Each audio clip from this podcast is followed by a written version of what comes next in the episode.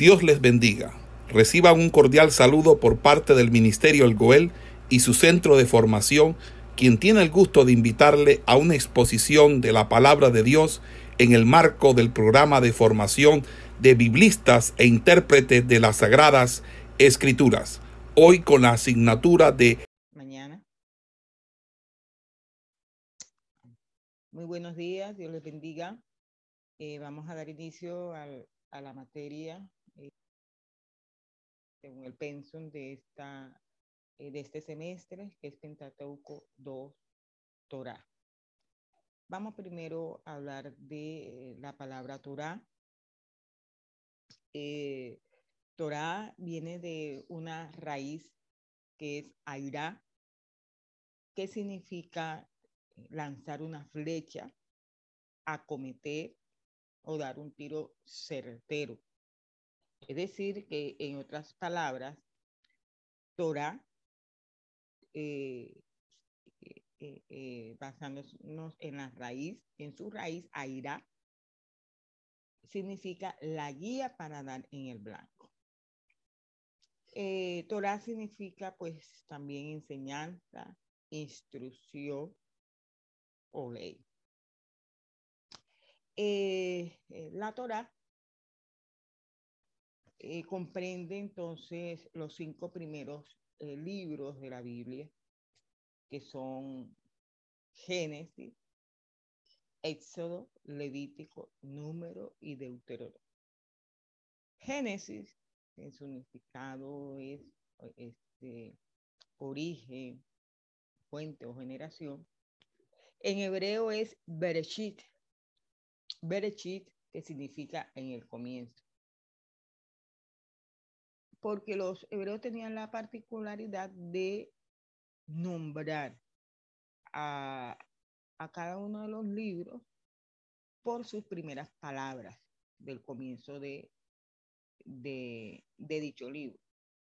Entonces, Génesis, Berechit en el comienzo. Éxodo, que para eh, nosotros significa salida, en el hebreo es Shemot, Shemot, que significa nombres.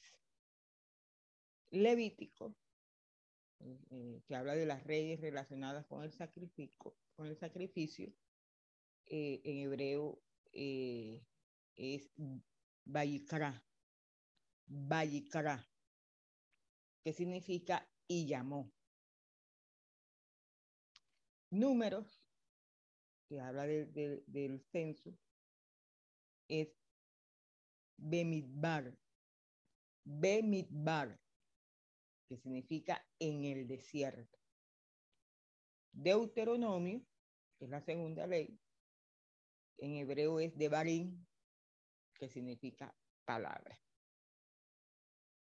Entonces, eh, Torah es una palabra hebrea que deriva de la raíz aira, ¿Qué significa entonces Torah? Lanzar una flecha, acometer, dar un tiro certero. Dirigir el tiro para no errar. De ahí eh, el significado de esta palabra Torah, que es la guía para dar en el blanco. Y, se ha entendido eh, como enseñanza pero más correctamente es instrucción, que para el mundo occidental fue traducida como ley, pero correctamente Torah es una instrucción. Entonces, Torah, con su, con, con su significado, es una ayuda para que el hombre acierte, para que el hombre dé en el blanco, para que su vida vaya bien dirigida en la dirección correcta. Y esa dirección correcta son los caminos del Señor. Ese es el objetivo de la Torá, de la instrucción. Entonces, Torah, eh, que eh, enmarca los cuatro libros del Pentateuco, Éxodo, Levítico, Número de Deuteronomio, al Éxodo, al Éxodo eh, se le se le, se le llama al Éxodo se le llama el corazón del Pentateuco. Eh, Levítico, Levítico, como ya lo habíamos dicho,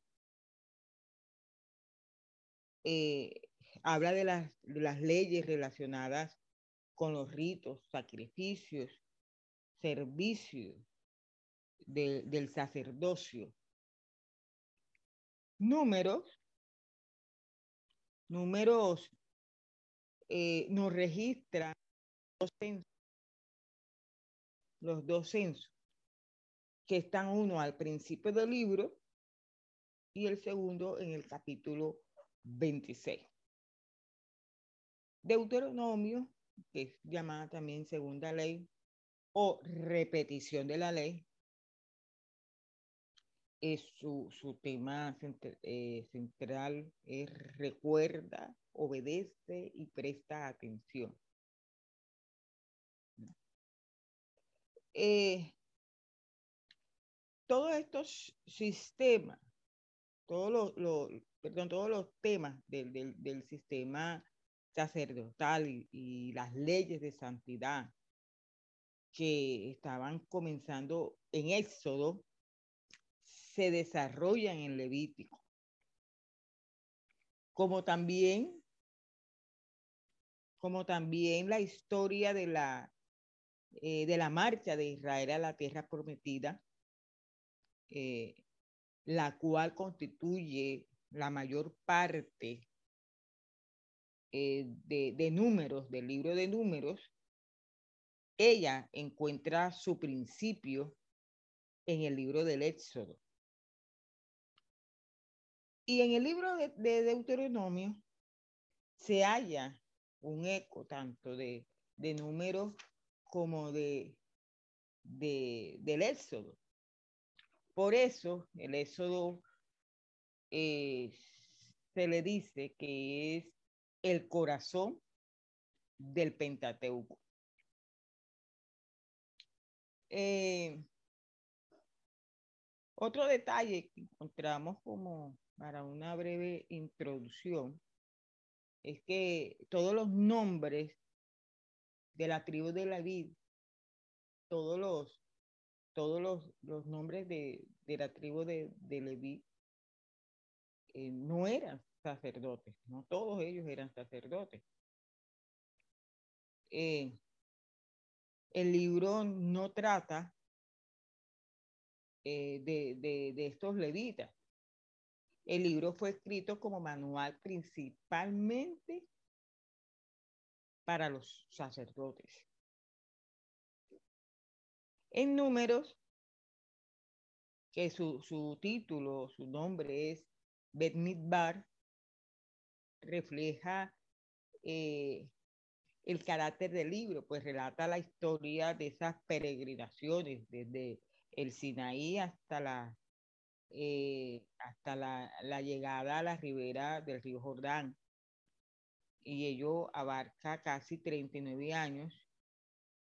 Y este libro lo que forma es un eslabón entre el Éxodo y, y el libro de, de Josué.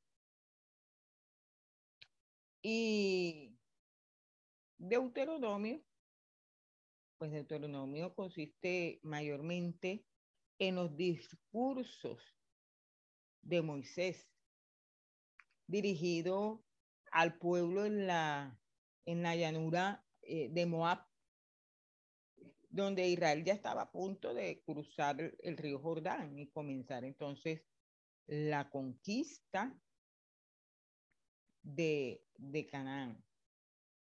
Y obviamente ya Moisés estaba a punto de terminar su carrera. Eh, así entonces,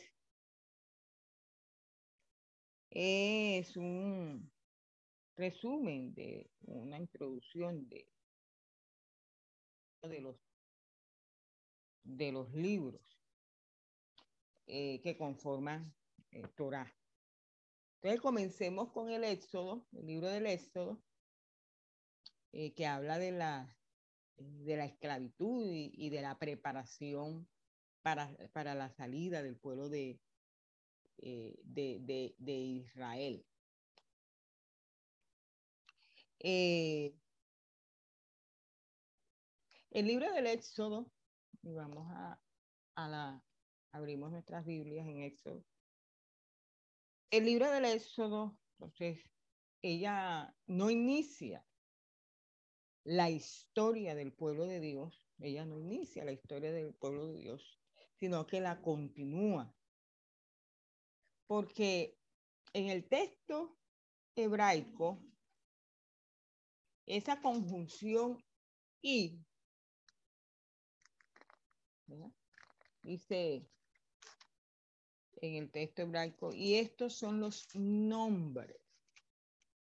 Esa conjunción y, eh, ya que en, nuestra Biblia, el primer versículo del capítulo 1 dice, eh, estos son los nombres de los hijos de Israel que entraron en Egipto con Jacob. Cada uno entró con su familia. Pero en el texto hebraico comienza con la conjunción y. Y entonces esta frase une el segundo libro del Pentateuco, ¿cierto? Con el primero. Entonces, eso es el segundo acto en el drama divino de esa redención. el, el primer capítulo del Éxodo, del libro del Éxodo, lo que da es un resumen del fin de Génesis y donde a la vez ya ofrece una transición a la segunda etapa de la historia. Así que eh, eh, eh, el capítulo forma como una especie de puente literario entre los dos, los dos libros y explica la relación del pasado con el presente hay una continuidad, hay un enlace. Y eso es lo que eh, quería el, el, autor del libro del, del, Pentateuco. Y la conjunción entonces gramatical y eh, eh, representa entonces ese periodo de, de 400 años. O sea, esa conjunción es la que nos indica eh, eh, ese, ese laxu, eh, donde esa palabra profética que le dio Dios a Abraham, que ese pueblo iba a estar 400 años en tierra extraña, es lo que es, es, esa respuesta y, es la que representa ese, ese periodo desde la muerte de José hasta el comienzo del relato. O sea, desde Génesis 50, capítulo 50, versículo 26, ¿verdad? Y, y, ah, eh, habla de, de, de, acerca de los años.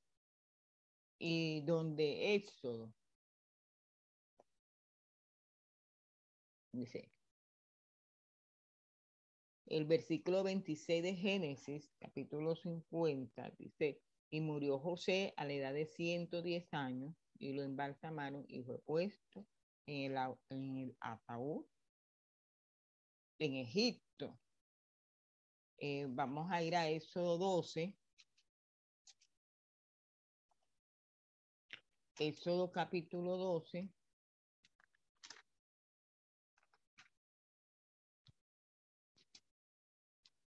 Y, nos vamos a dar cuenta en el versículo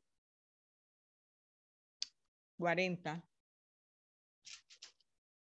capítulo 12, versículo 40, dice, y el tiempo que los hijos de Israel habitaron en Egipto fue 430 años, 430 años. Y en Hechos, Hechos, capítulo 7,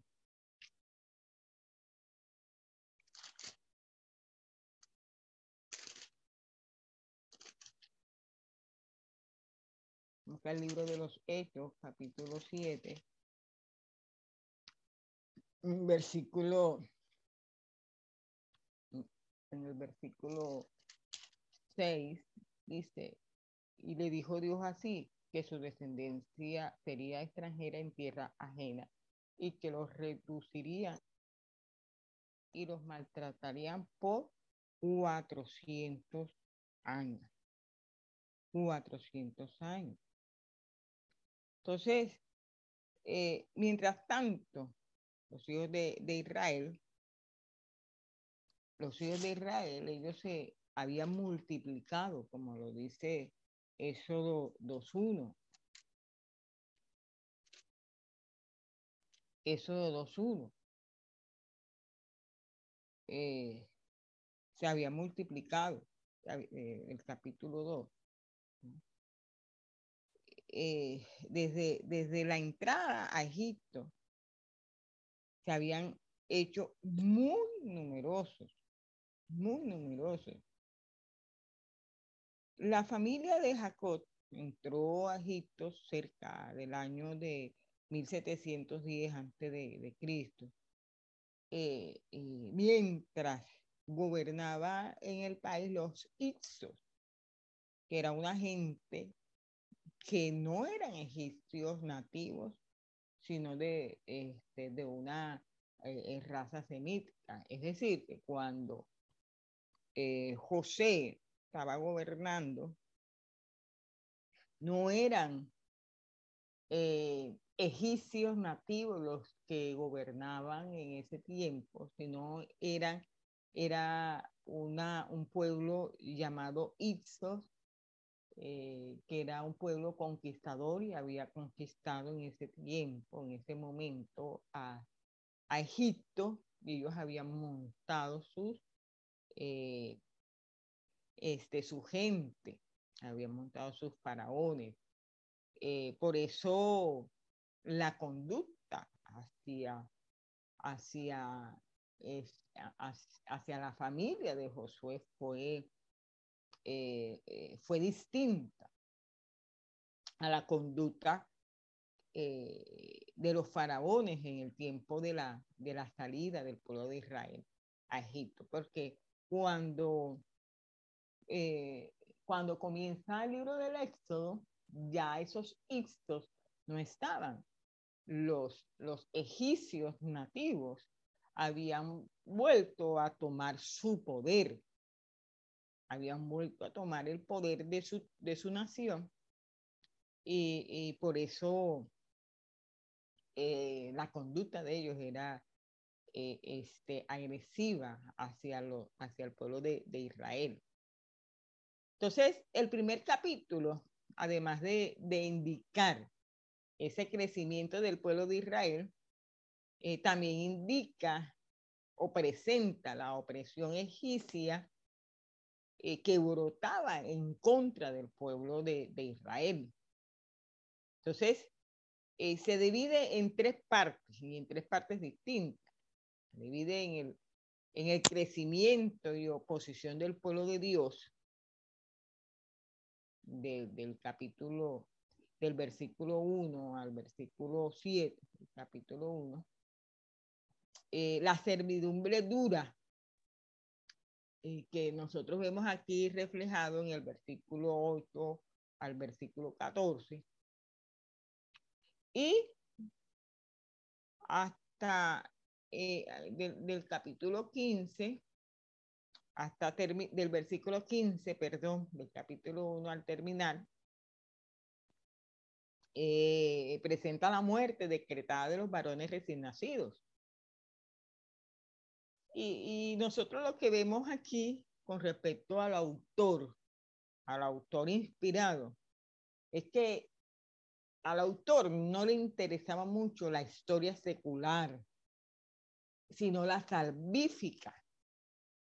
Eh, eh, eh, le, preocupaba el propósito divino en elegir un pueblo especial y en la misión que debía tener este pueblo. Entonces, los hijos de, Israel o Jacob, aquí son, son presentados en el, del versículo 1 al versículo, al versículo 3. Eh, eh, del versículo 1. Y es que aquí hay algo llamativo, dice, versículo 1 dice, estos son los nombres de los hijos de Israel entraron, que entraron en Egipto con Jacob. Cada uno entró con su familia. Rubén, Simeón, Leví, Judá, Isaacar, Zabulón, Benjamín, Dan, Nestalí, Gad y Asper. Todas las personas que le nacieron a Jacob fueron 70 y José estaba en Egipto. Eh, eh, lo llamativo lo llamativo aquí, en el versículo 1, son los, los, dos nombres que el autor menciona. Él dice, estos son los nombres de los hijos de Israel que entraron en Egipto con Jacob. O sea, él dice Israel y dice Jacob, siendo que Israel y Jacob es la misma persona. Entonces, ¿por qué era necesario nombrarlo dos veces? por qué era necesario. Entonces, parece que, el autor tenía un propósito especial en nombrarlo, eh, eh, en, nombrarlo con, los dos eh, nombres que se le conoce, Israel y Jacob. Para él tenía este propósito. Y el propósito especial era que el nombre de Jacob el suplantador, fue cambiado una noche allí en el lugar llamado Peniel a Israel, príncipe de Dios. Y aunque estos dos nombres indican la misma persona, lo que el autor sagrado quiere decir es el cambio, el cambio radical en su vida. Frecuentemente este nombre, el nombre Jacob en el Antiguo, en el Antiguo Testamento, se usa para indicar el hombre carnal o, o, el engañador. Y el nombre Israel representa a Jacob con el hombre cambiado o convertido. Y en su lucha con Dios eh, eh, fue transformado. Por eso es que en nuestra, eh, en nosotros Dios quiere, quiere hacer un Israel de cada Jacob en el mundo. De cada Jacob que hay en el mundo, Dios quiere transformarlo y cambiarlo en un Israel. Y esto es importante eh, este, para, eh, para, para, el escritor. Y nosotros también vemos esto en de, de, Isaías, también eh, vemos muchas veces que el autor utiliza los, los, los, dos nombres, Jacob e Israel, en un mismo eh, versículo, pero es para dar énfasis a ese cambio que Dios hace, hizo en la vida de este hombre y sigue haciendo en la vida de, eh, de todos los hombres que permite que Dios haga ese cambio. Eh, el pueblo entonces había eh, continuado en el camino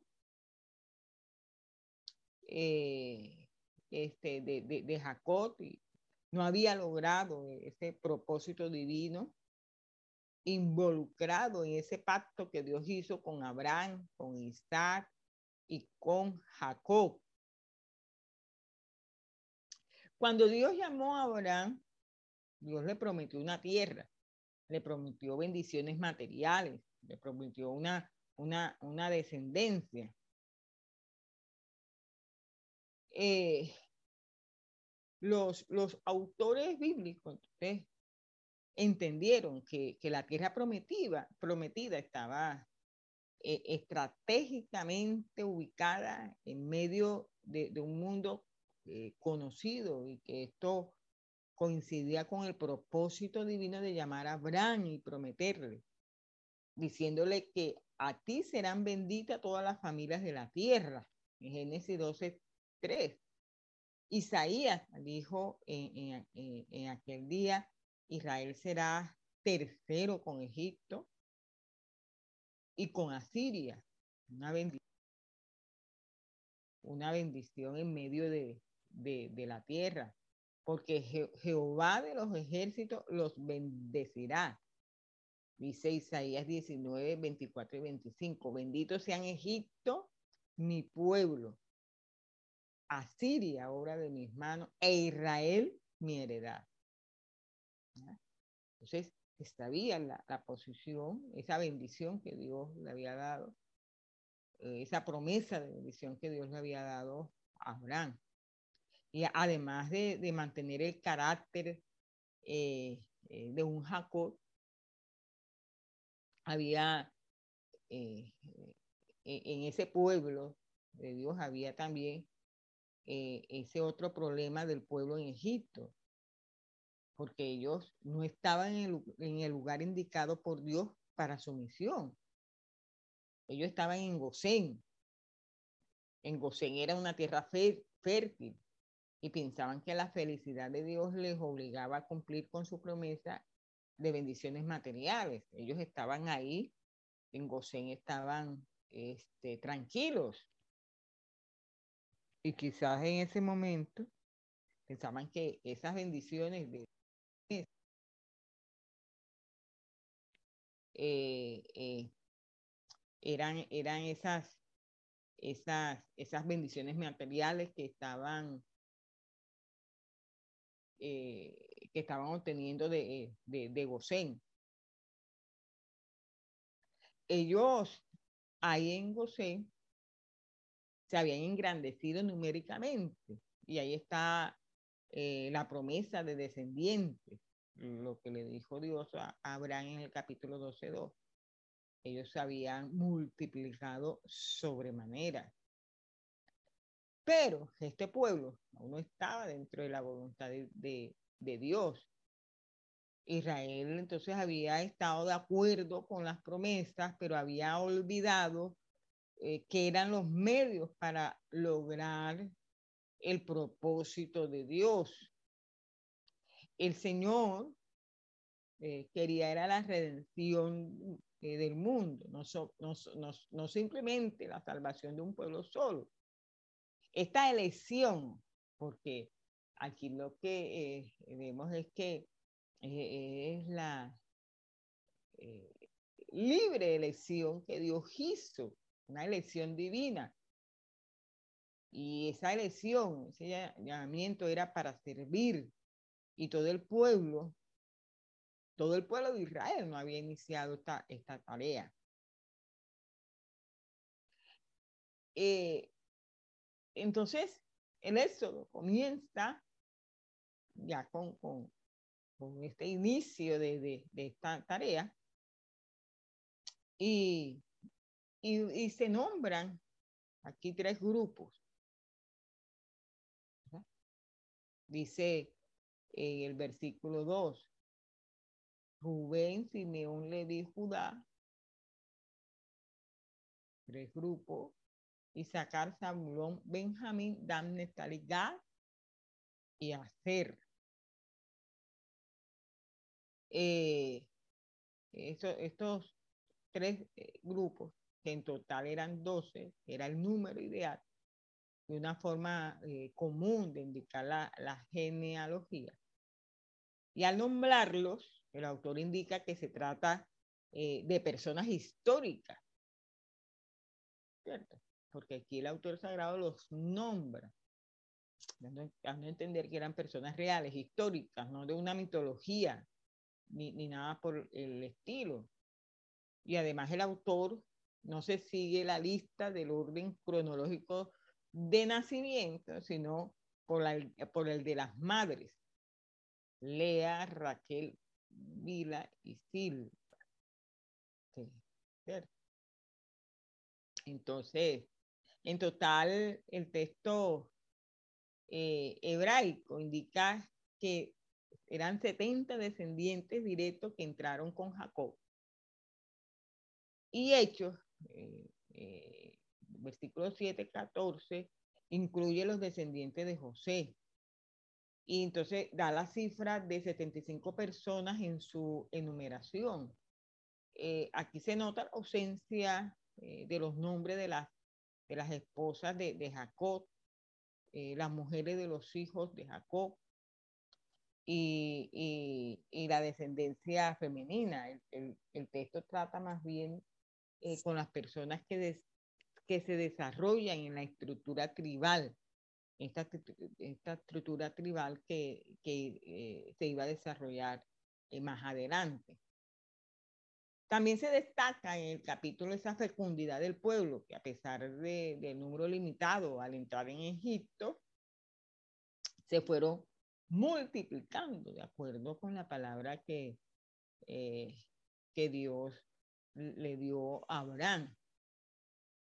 Además, también dice que ellos llegaron a ser muy poderosos y que la tierra estaba llena de ellos. El versículo 7 del capítulo 1 dice, y los hijos de Israel fructificaron y se multiplicaron y fueron aumentando y fortalecidos en extremo y se llenó de ellos la tierra. ¿Sí?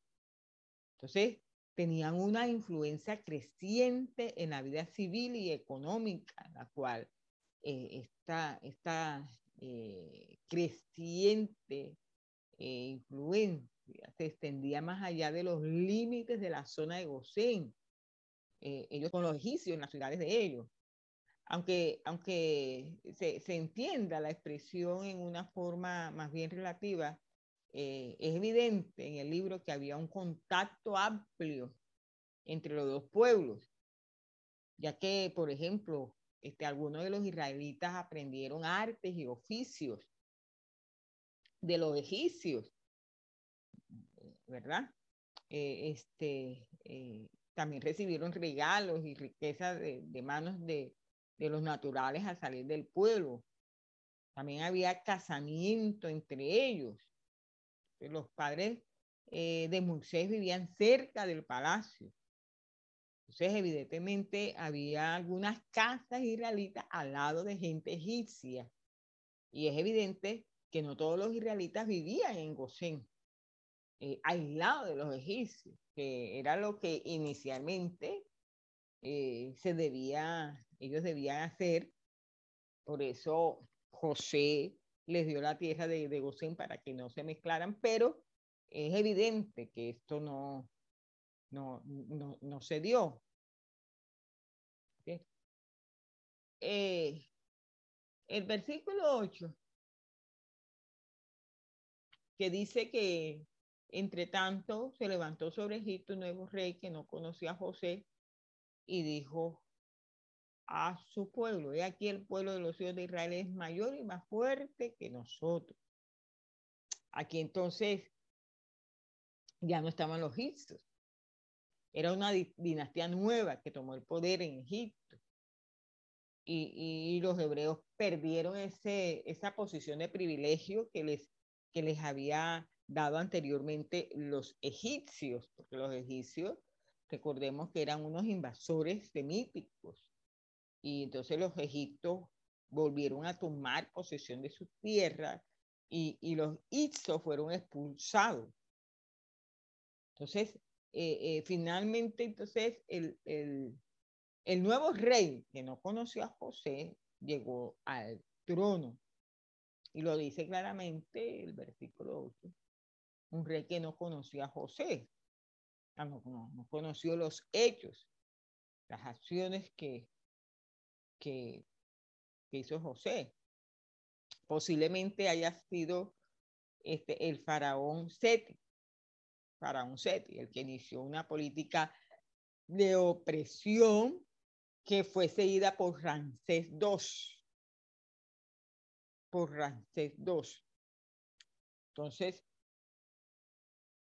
no es que aquí, aunque diga que no conocía a José, no es que al faraón le faltara conocimiento histórico de su pueblo, sino que eh, fue que no reconoció ninguna deuda u obligación con la familia de José, pero sí reconoció el poder numérico y económico de una gente extranjera en el país.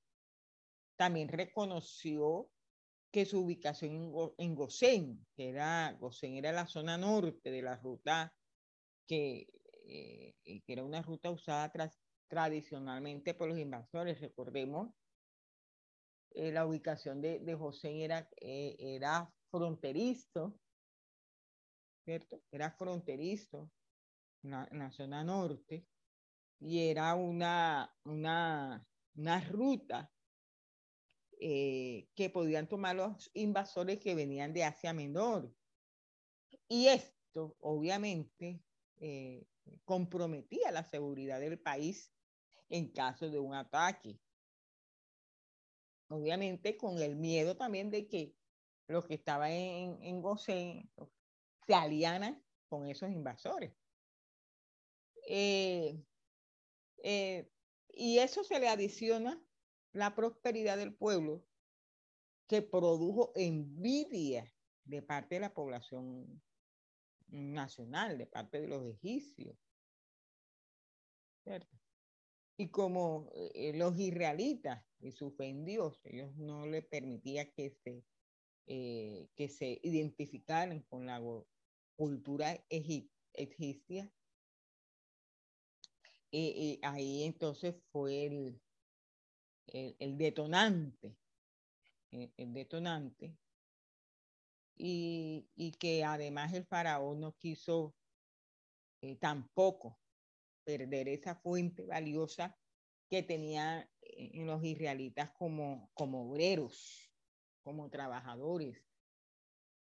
Por eso, pues concibió con astucia un plan que los iba a debilitar a la vez de, a la vez de que iba a engrandecer el reino de Egipcio. Eh, porque él dijo que eh, con esfuerzos con, con, eh, con un trabajo forzado.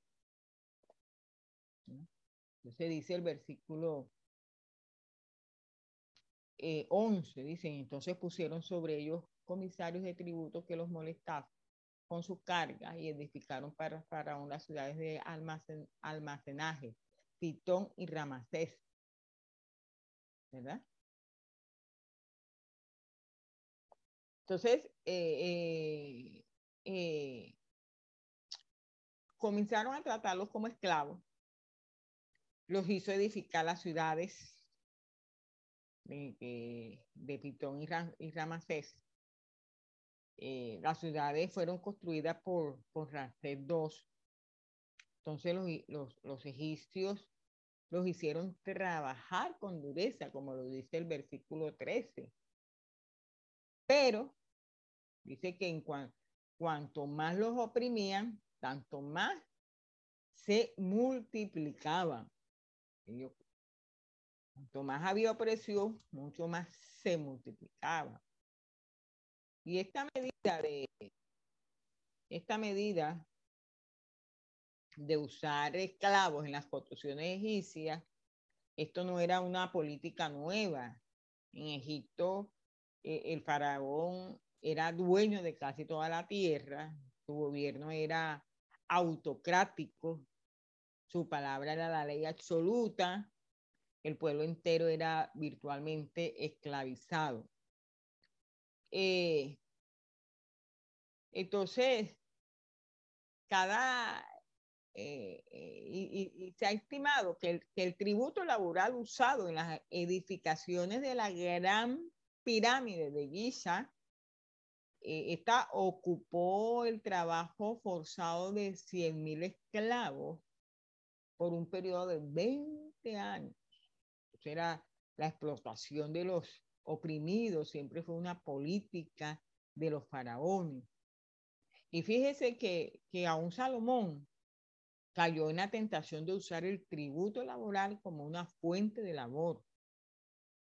Entonces, eh, eh, en Primera de Reyes 5, de, eh, del 13 al 14,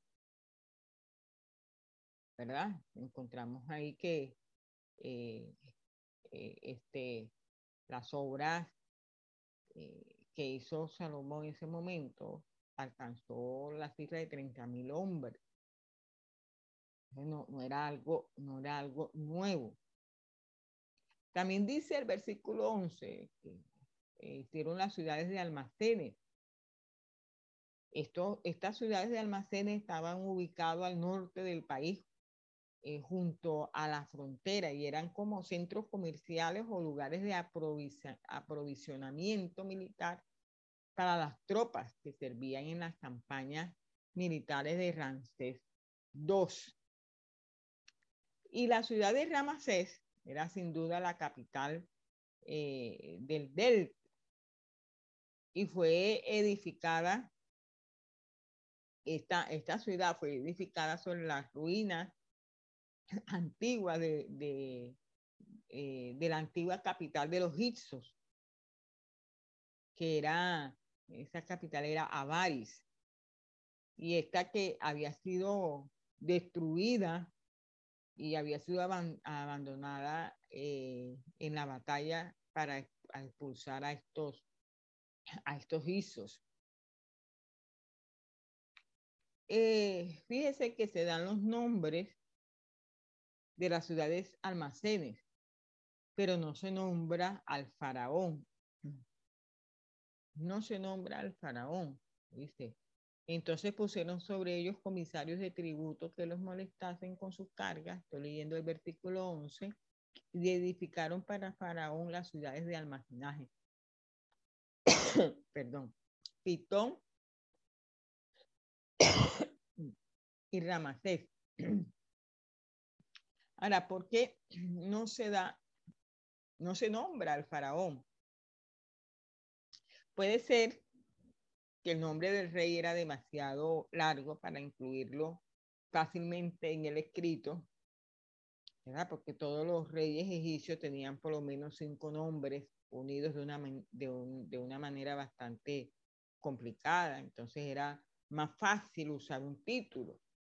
Por eso se le dio al monarca durante la última parte de la dinastía este, decimoctava el título de faraón, lo que significaba literalmente la casa grande. Al principio, el título, este título indicaba específicamente el palacio donde vivía el rey, sin embargo, con el tiempo llegó a ser más fácil usar el título. Es decir, en la casa grande, el faraón. La casa grande dice, o, el faraón dice, en vez de, de utilizar todos los nombres de él. Por eso el rey se le llamó el faraón. Eh, y este título llegó a ser un, este nombre pues llegó a ser un título personal. Por consiguiente, en el texto bíblico refleja la fidelidad, con, con, fidelidad, la cultura y práctica de la época al no llamar al rey por sus nombres, sino por, por el nombre de, de Faraón. Eh, en los versículos 13 y 14 son un resumen de los trabajos arduos eh, dice que extraían el lodo negro del Nilo y confeccionaban ladrillos o adobes. Aparte de, todo trabajo en el campo, en todos los tipos de, trabajo, lo trataban con dureza, de que amargaron su vida con dura servidumbre. Eh, sin embargo, Israel seguía multiplicándose eh, de una manera que los egipcios se alarmaron a causa de los hijos de Israel. Y había razones suficientes para no seguir creciendo numéricamente. Sin embargo, seguía la marcha física, pero espiritualmente ellos no lograban la, la, meta impuesta por Dios. Por eso enseguida hubo dos esfuerzos eh, eh, este, más del faraón para, para limitar el crecimiento eh, de Israel. Y, qué fue lo que, lo que se hizo? Pues se, intentó controlarlo por traición interna por medio de las parteras, ¿verdad? Por medio de las parteras. Pero como esto no dio el fruto que, que se quería, entonces fue cuando hubo un decreto imperial y es donde hay que se buscó aniquilar a los niños eh, varones, echándolos al río Nilo. Entonces, al, hacerlo, no, se dio cuenta de que se llevaba la misma pena sobre los primogénitos de su propio pueblo. Eh, esto pues, al no dejarlos entonces eh, salir libre al pueblo del faraón, se puso en un conflicto directo con el Señor. ¿verdad? De esta manera selló, selló la última plaga para, para este pueblo como, como castigo de parte de Dios. Eh, aquí en el, en el, en el versículo 21 dice, y bueno, el 22, entonces Faraón mandó a todo su pueblo diciendo, echad al río a todo hijo que nazca y a, todo, y a toda hija, preservarla viva. Preservarla viva.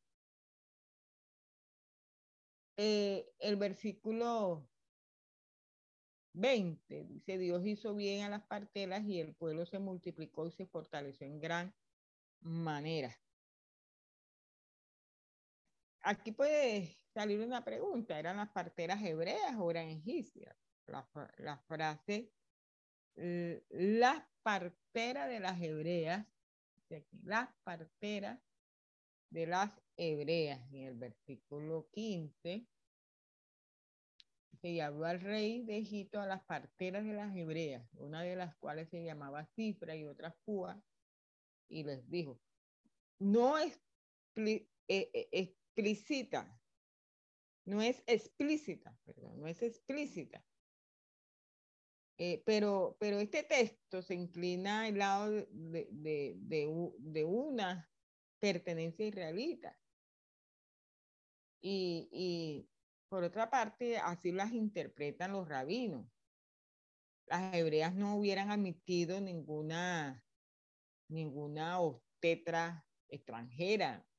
No obstante, por otra parte, si no hubieran sido egipcias, ¿cómo, cómo podía haber tenido eh, el faraón confianza en ellas? Están, las, dos, las dos cosas. Lo único cierto aquí es que estas parteras tenían a Dios. Y si fueron egipcias, entonces el Dios de Israel había llegado a ser su Dios temían más al Señor que al faraón. Y el Señor honró esta fidelidad. Así salvó a los niños de la muerte. Y, la mano divina este, protegió a estas mujeres y, las bendijo.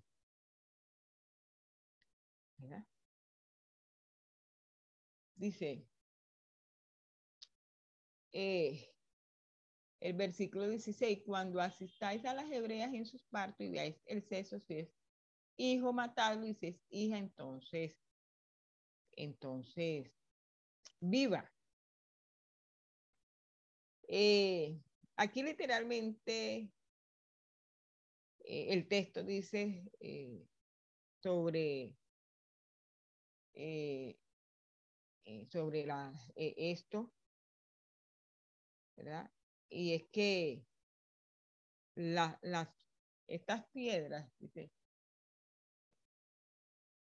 pero las parteras temieron a Dios y no hicieron como les mandó el rey de Egipto, sino que preservaron la vida de los niños. Aquí habla de, el texto hebreo de, una eh, piedra, de unas piedras, y el uso de las piedras y su uso y el significado es el de dar a luz. Era una especie de, de silla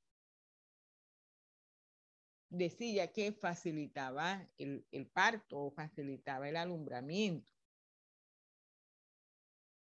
Y esta manera de, de asistir en el parto aún se conserva, especialmente en el oriente. Eh, en el capítulo 2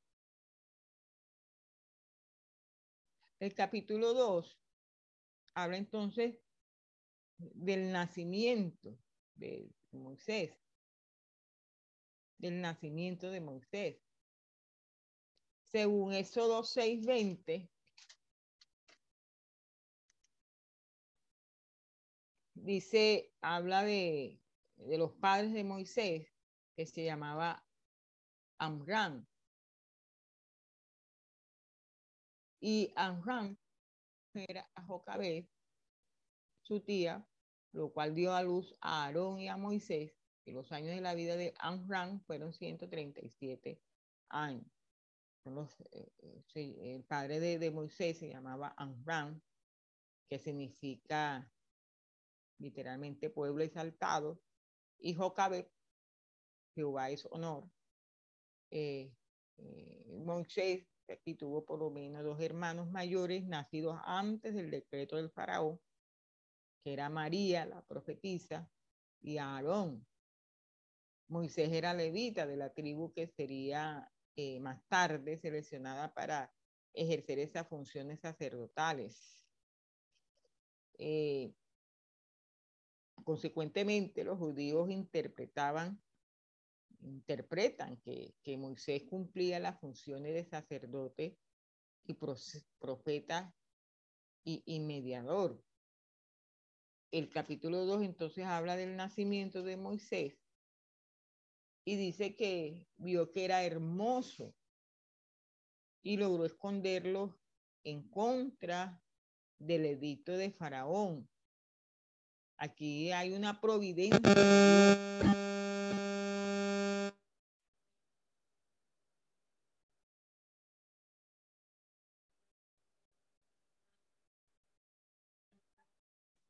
sagacidad, logrando ocultar la evidencia física, ¿verdad? Y, y, también los sonidos del llanto de un niño por un periodo de, de tres meses.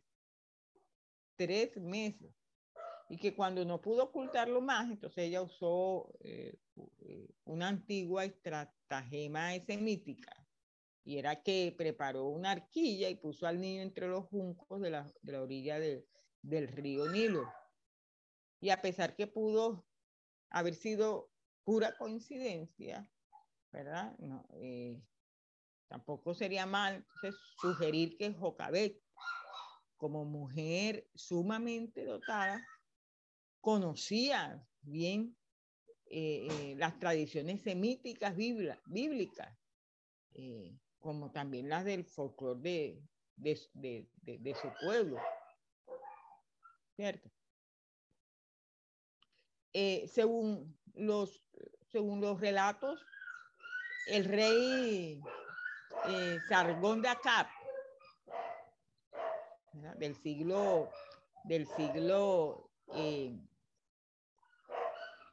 eh antes de Cristo, dice que fue salvado por su madre poniéndole en una arquilla en el río Éufrates de Mesopotamia. Y el relato eh, eh, pudo haber sido lo que inspiró a la madre de Moisés construir la arquilla suya. De todos modos, aquí lo que se ve es la mano de Dios obrando milagrosamente. y, además, pues, porque Jocabé demostró esa sagacidad eh,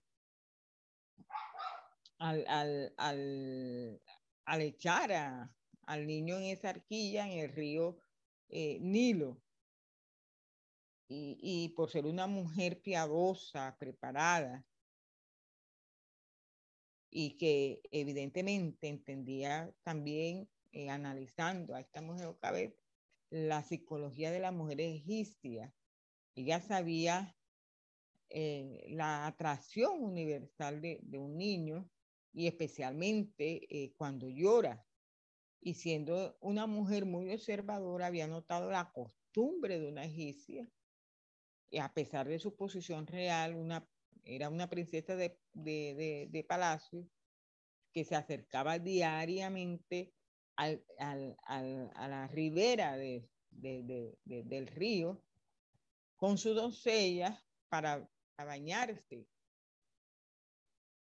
Esto entonces lo que ofrece es un escenario, ofrece, ofrece un escenario eh, eh, para que, eh, para un plan audaz, para un plan audaz y, para un plan genial de, una madre humilde que por amor a ese niño, a ese niño hermoso, hizo todo para salvar su vida. Y en aquel momento no pudo ni aún imaginar lo que significaría tal hecho tan grande, tan, tan monumental que hizo que hizo esta mujer. Y con esa arquilla que ella colocó estratégicamente para que la, corriente este, eh, la llevara y que la egipcia lo viera, la madre puso eh, su niña a una distancia discreta para, para ver lo que le acontecía. Y dice que la hija del faraón vio la arquilla entre los juncos y envió a una de sus siervas que lo tomase y, al abrir el niño de la escritura que comenzó a llorar. Y la mujer egipcia lo reconoció como varón de los hebreos.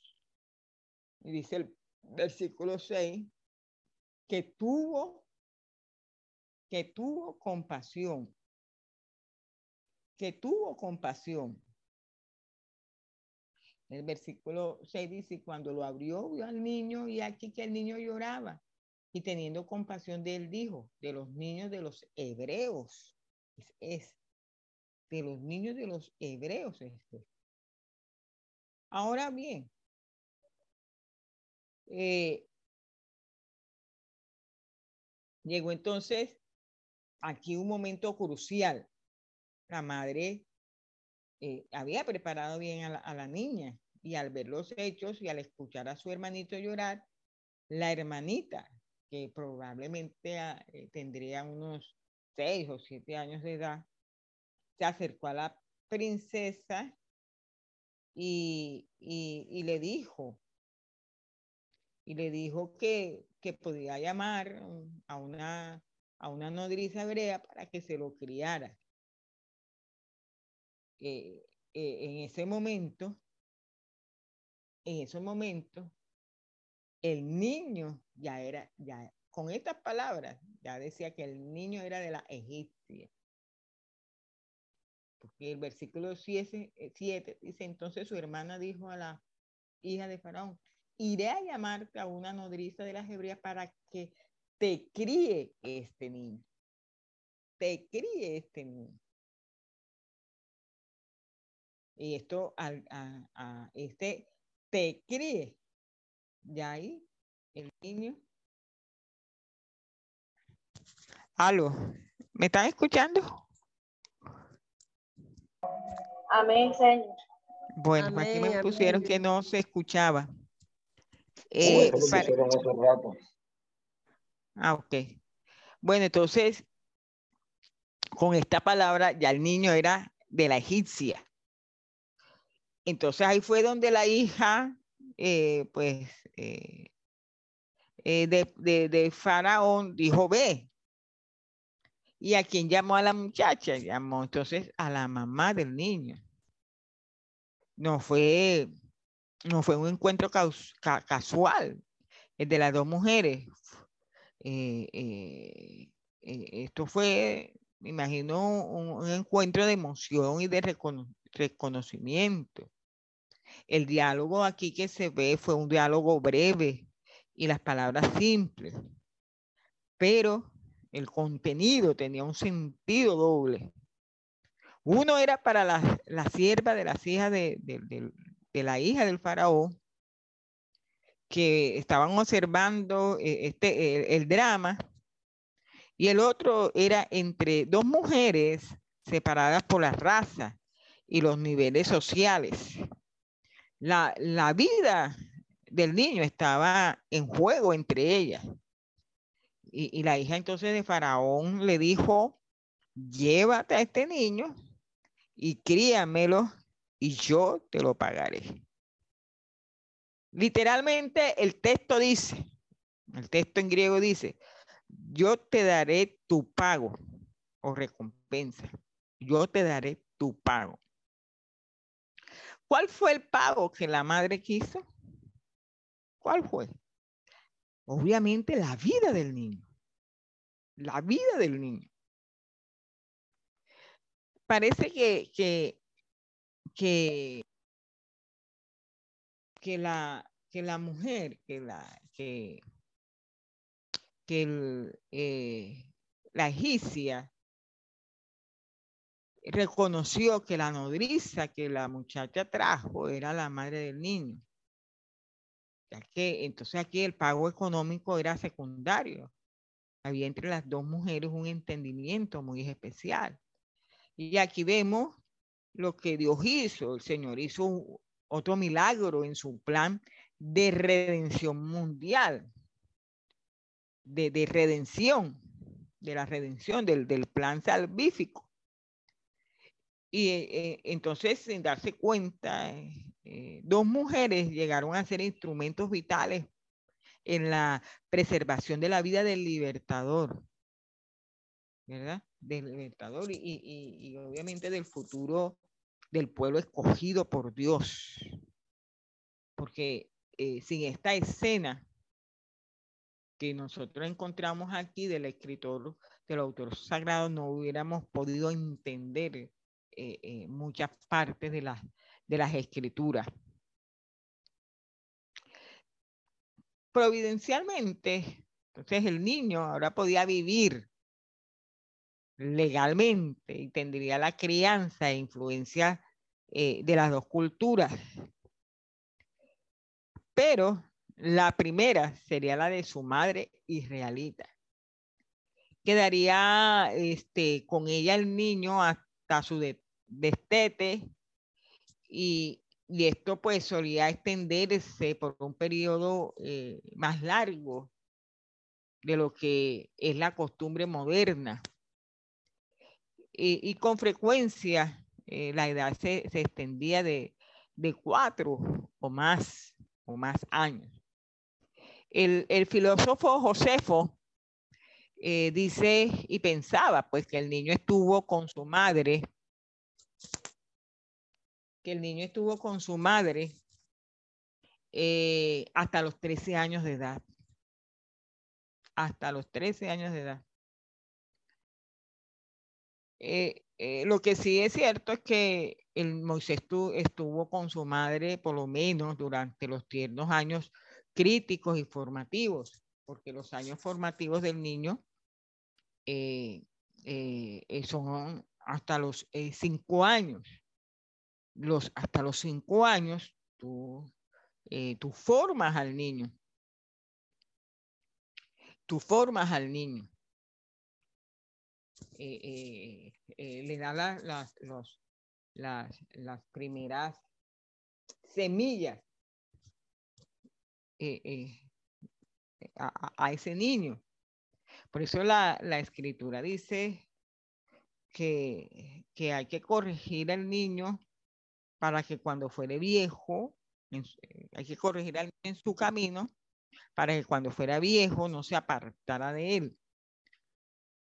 Lo que tú crees a tu hijo en los primeros años de vida, en los primeros cinco años de vida, es lo que va a, a, dirigirlos en los siguientes, en, en, los, en los siguientes años. Por eso es, importante eh, la crianza del niño. La madre de Moisés influyó mucho en él, aún después inconscientemente, y jugó un papel importantísimo en el destino de su vida y en su ministerio final. Por eso nosotros lo, vemos eh, eh, defendiendo a, un israelita, porque ya tenía ese semillero en, esa semilla en, su corazón. Fíjense, pero eh, eh, en la preparación egipcia, en lo, en lo secular, el autor no se preocupó de los detalles secundarios. El versículo 10 dice, y cuando el niño creció, ella lo trajo a la hija de Faraón, la cual lo prohijó y le puso por nombre Moisés, diciendo porque de las aguas los saqué. Solo es, está este versículo donde eh, la madre biológica entrega al niño y, y, el autor sagrado no se preocupó por dar más detalles secundarios de lo que, de lo que este, aprendió. sino que él, pinta con grandes rasgos los pasos fundamentales en la preparación del líder futuro. Cuando el niño creció, la madre le llevó al palacio y la hija del faraón le prohijó, es decir, él vino a ser para ella su hijo y ella le puso su nombre Moisés. Y dice el versículo que diciendo porque de las aguas lo saqué. Y el nombre tuvo un doble significado. Para los egipcios significaba engendrado o hijo, es decir, uno engendrado eh, por el Nilo. Para los hebreos quería decir sacado o uno sacado del agua. En el palacio, este, pues Moisés fue objeto de, del amor y de la protección y de las ventajas eh, eh, de uno que correspondía a la realeza. Eh, llegó a conocer el diseño del palacio como la palma de su mano, desde el salón del, del trono hasta la cocina, hasta los establos. Dice, como, como dijo Esteban muchos años después, Dice que recibió la educación clásica para ser un dirigente o administrador de la nación en, Hechos 7.2. La, la, educación de los príncipes era amplia y era rigurosa. Eh, todo, todo llegaría a ser útil, todo esto que aprendió llegaría a ser útil para los años venideros, aunque, aunque eh, este eh, Moisés debió, eh, debió haber tenido o, debió sentir, debió, haber tenido, debió haber tenido un sentir de, de, frustración durante muchos años en el exilio. la educación clásica incluía instrucción en la ceremonia y en las creencias religiosas. Los estudios legales también formaban parte del, plan de estudio. Eh, los príncipes recibían instrucciones en las artes de escribir, en la sabiduría egipcia, en los escritos de los sumerios, en los, en los sistemas legales asirios y babilónicos, en la medicina, en todo esto, en la geografía, en la ciencia eh, militar. Eh, eh, fuera de la Biblia, la, tradición, la tradición alaba a Moisés por su, por su destacado servicio militar en una campaña al sur del país. lo cierto es que, es que Moisés le fue dada la oportunidad de recibir la mejor educación de, de su época. Y esto eh, eh, le serviría a él para más tarde, no en balde. Él es el autor eh, sagrado del Pentateuco por todo, por todo ese, ese vasto aprendizaje que, que tuvo. de cada una de, de, nosotros, de lo que nosotros aprendemos, sea secular, secular o, no, eh, Dios lo utiliza para el servicio eh, de su obra. Y por eso es que Dios usó al faraón en la, en la preparación eh, de aquel que sería ese instrumento humano, ¿verdad?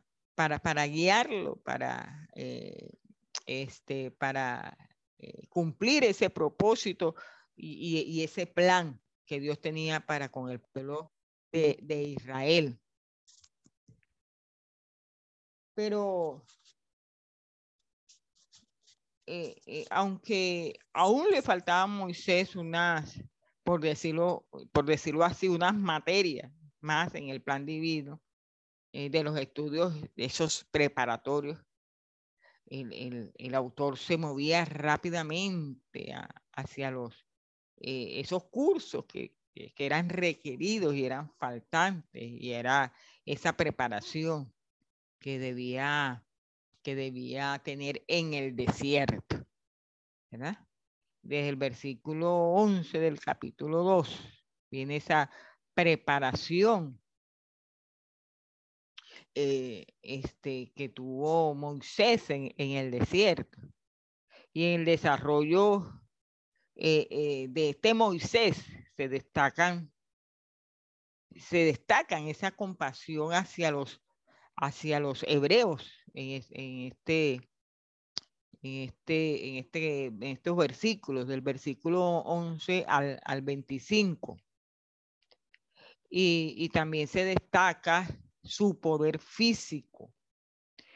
Dice el versículo 11. En aquellos días sucedió que crecido ya Moisés salió a sus hermanos y los vio en sus duras tareas y observó a un egipcio que golpeaba a uno de los hebreos, sus hermanos.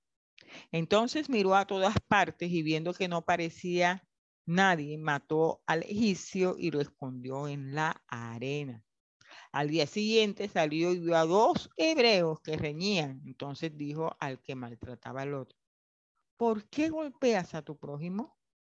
Y él respondió, ¿quién te ha puesto a ti por príncipe y juez sobre nosotros? ¿Piensas matarme como mataste al egipcio? Entonces Moisés tuvo miedo y dijo, ciertamente esto ha sido descubierto. También aquí eh, se ve un, poder físico, tenía esa fuerza física. ¿Cierto? Eh, el texto Dice literalmente que miró,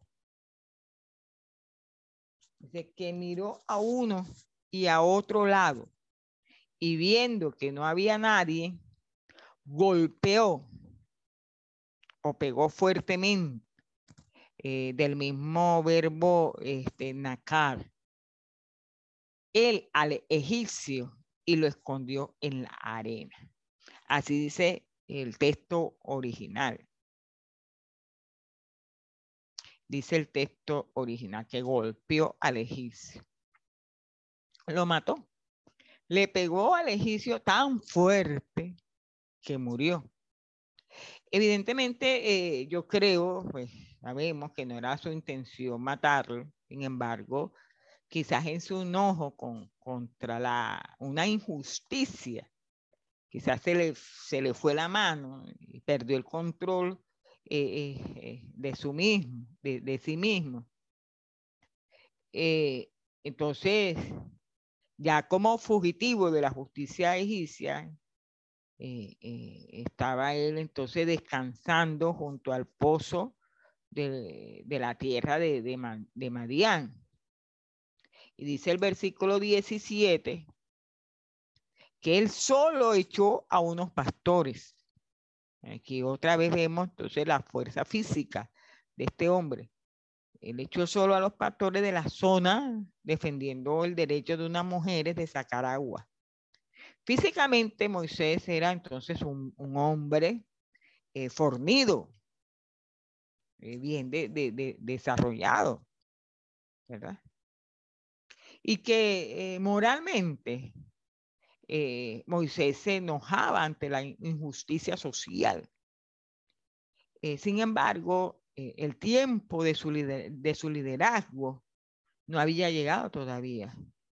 Dios tuvo que templarlo. Dios tuvo que prepararlo más y darle un curso, eh, un, curso, por decirlo así, teológico especial.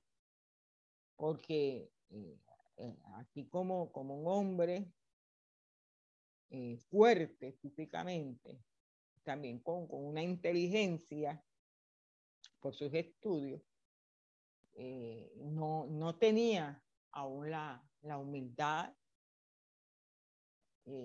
para, para el propósito que Dios lo había llamado. Necesitaba eh, eh, cumplir las otras materias y pasar, pasar la prueba, el examen. Y entonces Moisés, el esfuerzo eh, de ayudar a Israel por medio de, de la violencia, porque aquí podemos hablar de, la violencia en Moisés, una violencia humana, eh, no produjo nada, no produjo nada. Lo que produjo fue un rechazo de parte del pueblo de aquel que se levantó en defensa de sus derechos. Quizás Moisés pensaba que por su posición podía de esa manera ayudar a su pueblo, su posición en Egipto pero aún no entendía que por ahí no era, no era el camino, no era el plan, no era un plan humano, todavía no lo entendía, era un plan divino. Eh, entonces, cuando él ve que, que, el hombre, uno de sus hermanos, le dice que quién era él, eh, para, para, para mm, ponerse como juez, por príncipe y juez. Príncipe y juez, que, lo, que este hebreo lo, lo rechazó. Ahí Moisés comprendió que el hecho eh, de lo que pasó con el, egipcio fue público. No sé, no, no dice la escritura. De pronto él se preguntó eh, quién lo había contado o cómo, cómo había, eh, había descubierto esto. Pero en el hecho anterior habían tres personas, el egipcio, el hebreo maltratado y Moisés. Y el egipcio estaba muerto. Entonces el que había contado el asunto tuvo que haber sido el hebreo.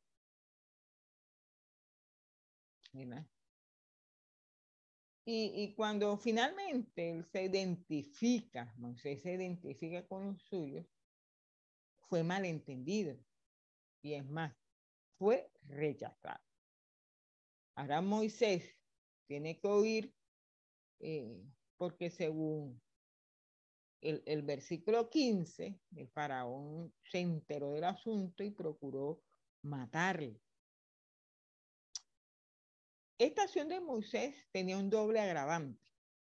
Número uno, asesinó a una autoridad pública mientras que éste ejercía su función asignada.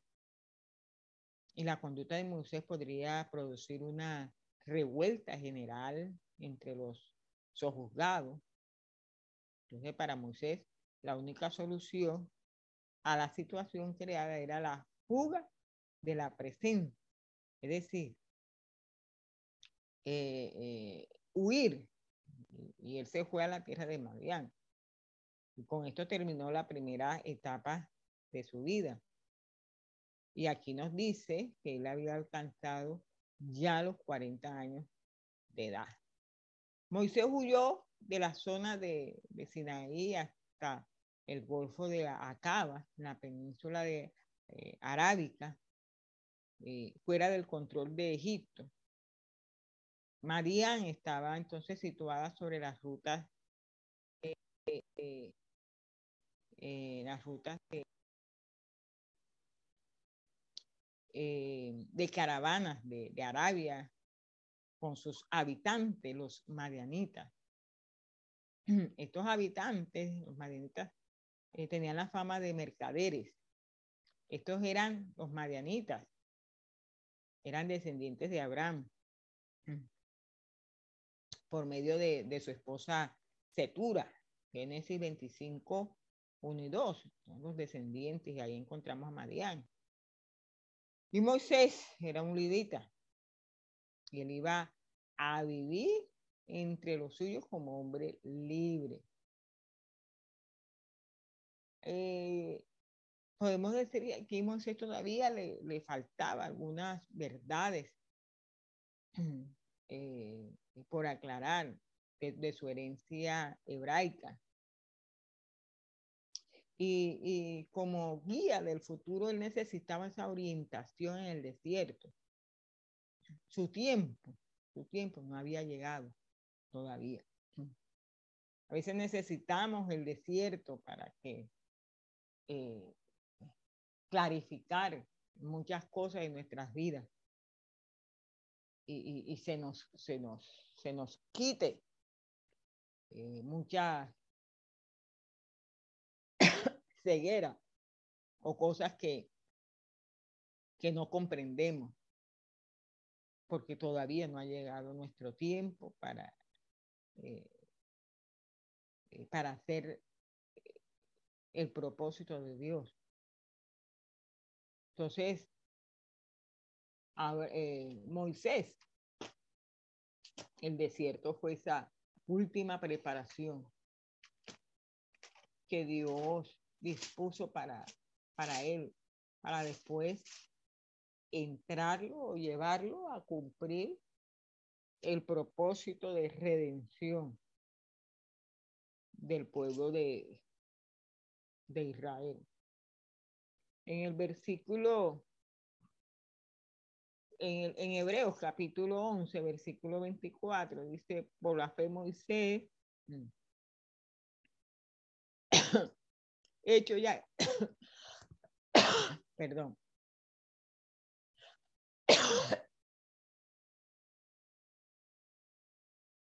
hecho ya grande, rehusó llamarse hija de la hija de Faraón, escogiendo antes ser maltratado con el pueblo de Dios que gozar de los deleites temporales del pecado, teniendo por mayor riqueza, perdón, teniendo por mayor riqueza el vituperio de Cristo que los tesoros de los egipcios.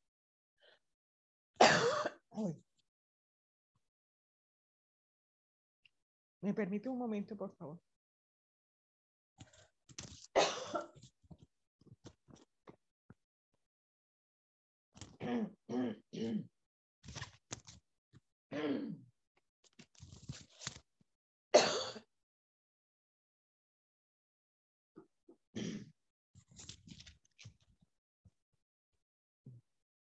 dice, teniendo por mayor riqueza el vituperio de Cristo que los tesoros de los egipcios, porque tenía puesto la mirada en el galardón.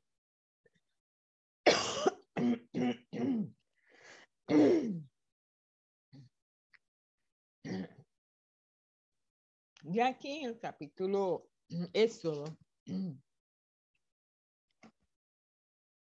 el capítulo 2,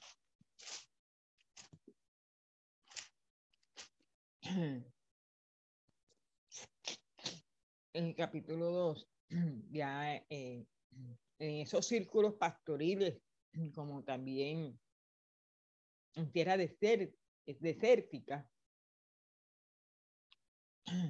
un pozo de agua, un pozo de agua, juega un papel importantísimo, no simplemente en cuanto el agua viva, sino también en la vida social. Y ustedes saben que los pozos de agua eran importantes para los patriarcas. Eh, habían dos cosas que aunque eh, fuesen nómadas, como Abraham, eh, Isaac, el mismo Jacob,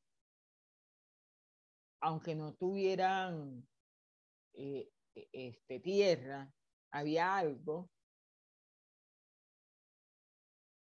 eh, que podía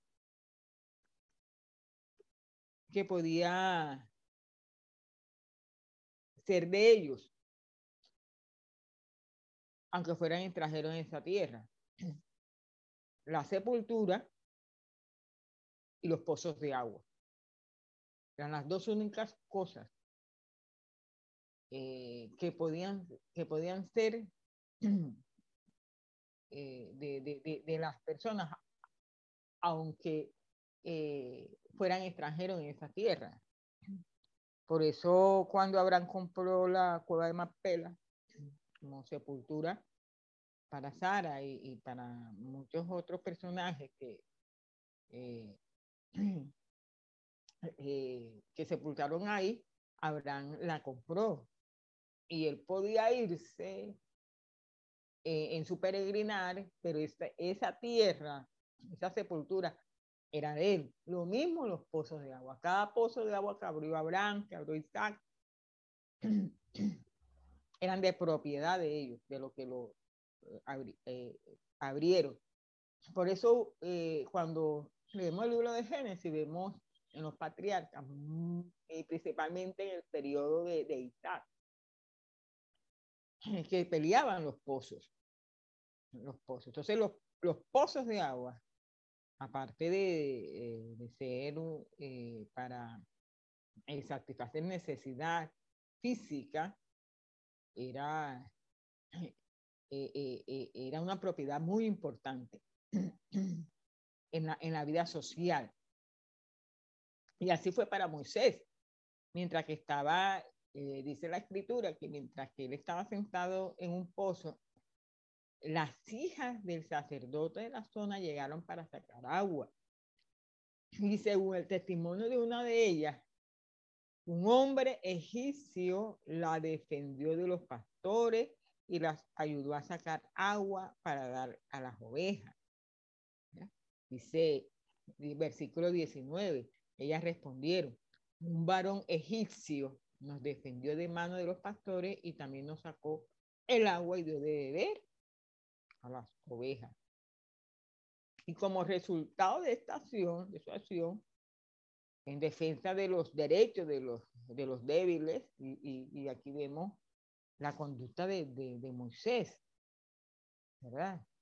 Él eh, le irritaba mucho la injusticia, la injusticia, peleaba por los derechos de los, de los débiles.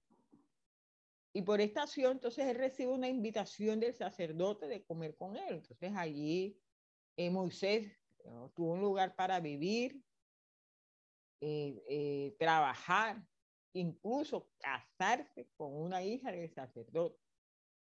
Y esta hija de, del sacerdote se llamaba Séfora, que significa pajarilla o pajarita. En Madián, en Madián entonces nace su primer hijo, Gershón. Eh, dice la escritura que entonces pasaron los años y, el faraón eh, tan opresivo eh, fallece, ese faraón que oprimía, fallece, pero seguía aún ese, ese gemir de Israel a causa de la esclavitud. Aquí se evidencia en ese clamor. En versículo 23 del capítulo dice, aconteció que después de muchos días murió el rey de Egipto y los hijos de Israel gemían a causa de la servidumbre y clamaron y subió a Dios el clamor de ellos con motivo de su servidumbre Y oyó Dios el gemido de ellos y se acordó de su pacto con Abraham, Isaac y Jacob. Cuando ellos dicen que clamaron a causa de la servidumbre, clamaron a Dios, aquí se, se evidencia aún en los hijos de, de, de, Israel eh, eh, que no recordaban el propósito de su elección. Y, y, y, a pesar de clamar a Dios, el pueblo no vivía como Dios quería. Eh, eh, ellos vivían según la norma de Jacob y no la de Israel. Recordemos el versículo 1, 1 capítulo 1, 1, ¿verdad? Donde eh, el, autor sagrado nombra, eh, hace alusión de los dos nombres, Israel y Jacob. El pueblo de Israel, aquí, aunque clamaban, ellos aún tenían la mentalidad de, era de, de, Jacob y no de, de, Israel. Parece, ¿verdad? Parece que ellos estuvieron a punto de olvidarse de Dios pero Dios no se olvida de, ellos. Y, aún sin haber eh, logrado ese, eh, ese propósito, eh, Dios reconoce su, su condición. Y aquí donde se acerca el tiempo de, de, esa liberación. en el versículo 24 y, 25 se cambia el énfasis de la condición de, Israel. En el 23, a la respuesta de Dios y, al hacerlo, se presenta al Señor en unos términos personales. Y si que Israel se diera cuenta, Dios estaba orando en medio de, de ellos. Y antes de que Moisés supiera el cuidado histórico de, de Dios, el autor se lo revela a, a, los lectores aquí en, en, en, el último versículo del capítulo 2. Dice, y Dios miraba al mundo y era el que lo controlaba, aunque a veces parecía que estaba, que estaba ausente.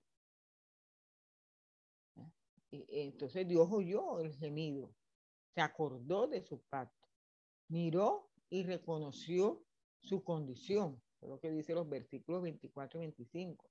Dios obró sobre la base del pacto hecho con los patriarcas. Aquí la, la, estructura del pacto requería fidelidad a sus estipulaciones de parte de todos los de, de, todos, de todos los participantes, en este caso del pueblo de Israel. Dios era fiel en cumplir con sus promesas. Él sabía que Israel no había cumplido su parte, sin embargo, mantuvo su acuerdo con los patriarcas. Aquí hay un verbo en el versículo 25, miró, miró. Y esto tiene un significado, este verbo más, profundo que, que simplemente el ver algo. Incluye conocer la situación, verlo más allá. además, el verbo eh, eh, reconocer, dice, y lo reconoció Dios. Reconocer es un, eh, aquí, aquí lo que está significando, lo que está haciendo este verbo es un verbo dinámico y significa más que un reconocimiento simple. Eh, eh, lleva ese sentir de estar involucrado con algo. Dios sentía personalmente la opresión del pueblo y lo compartía con ellos. Era un Dios personal que oía y se acordaba de su pacto. Era un Dios que miraba, reconocía y se preocupaba por un mundo oprimido y sufriendo. También sufría Dios y aún hoy, aún hoy, en día, este es el mensaje de la cruz.